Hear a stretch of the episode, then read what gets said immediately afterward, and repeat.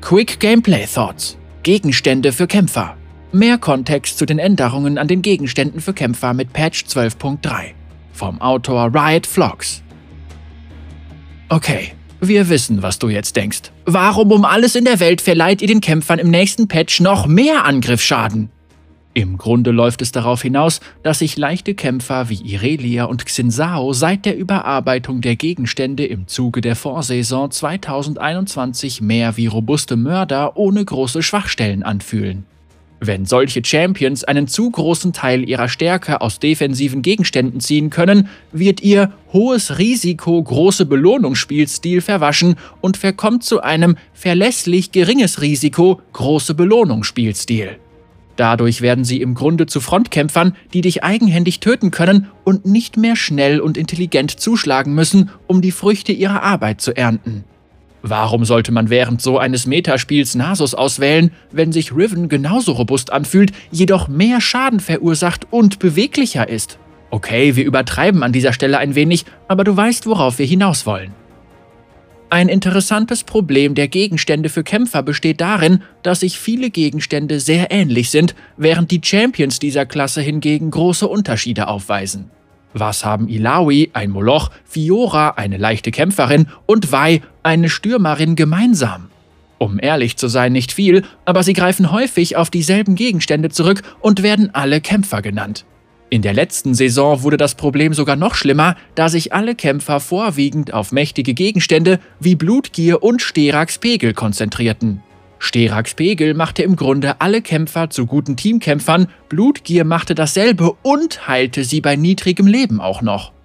Die Unterklassen begannen sich zu vermischen, anstatt sich in drei unterschiedliche Archetypen aufzuteilen.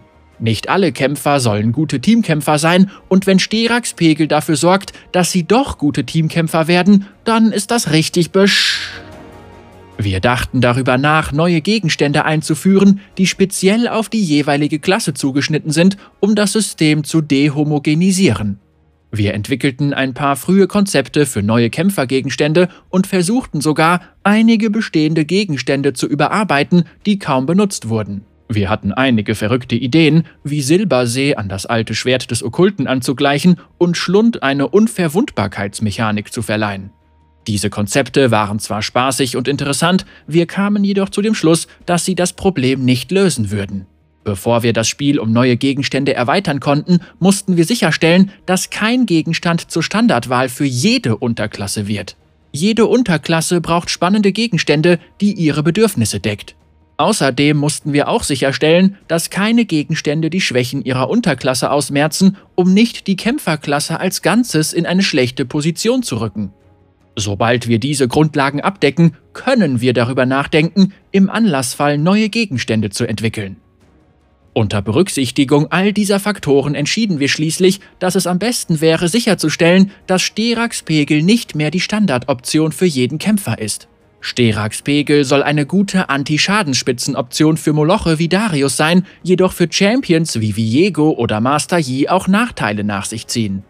Wir wollten nicht, dass Moloche durch Schikane plötzlich springen können und wir wollen auch nicht, dass leichte Kämpfer durch Sterax Pegel so robust werden, wie das aktuell der Fall ist. Das bedeutet jedoch nicht, dass diese Charaktere keine defensiven Optionen brauchen, weshalb Tanz des Todes in Zukunft auch wieder normalen und magischen Schaden verringern wird. Unsere Wahl ist auf Tanz des Todes gefallen, weil der Gegenstand die Kämpfer dazu zwingt, Schaden zu verursachen, um nicht zu verbluten.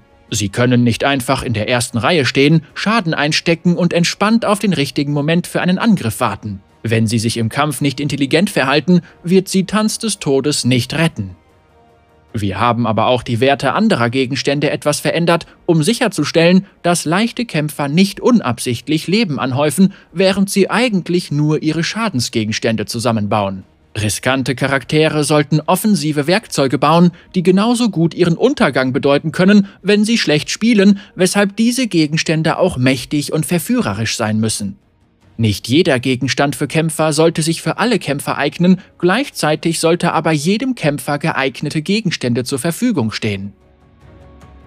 Ich möchte an dieser Stelle ganz klar betonen, dass wir die Änderungen genau im Auge behalten und Ausreißer bei den Champions oder Gegenständen, egal in welche Richtung, sofort anpassen werden. Wir werden jedoch auch alle anderen Klassen im Auge behalten, die mit diesen Gegenständen etwas anfangen könnten. Einige Überschneidungen sind in Ordnung, doch falls ein optionaler Gegenstand die Schwächen ihrer Klasse beseitigen sollte, wäre das nicht gut. Wir sind zwar der Meinung, dass noch weitere Aspekte des Systems überarbeitet werden müssen, wollen aber das aktuelle System verbessern, anstatt abzuwarten, bis wir alles auf einmal ändern können. Riot Vlogs, Spieldesigner. Spieldesigner des Kluft der Beschwörerteams und aktuell wirklich schlecht im Umgang mit Gangplank.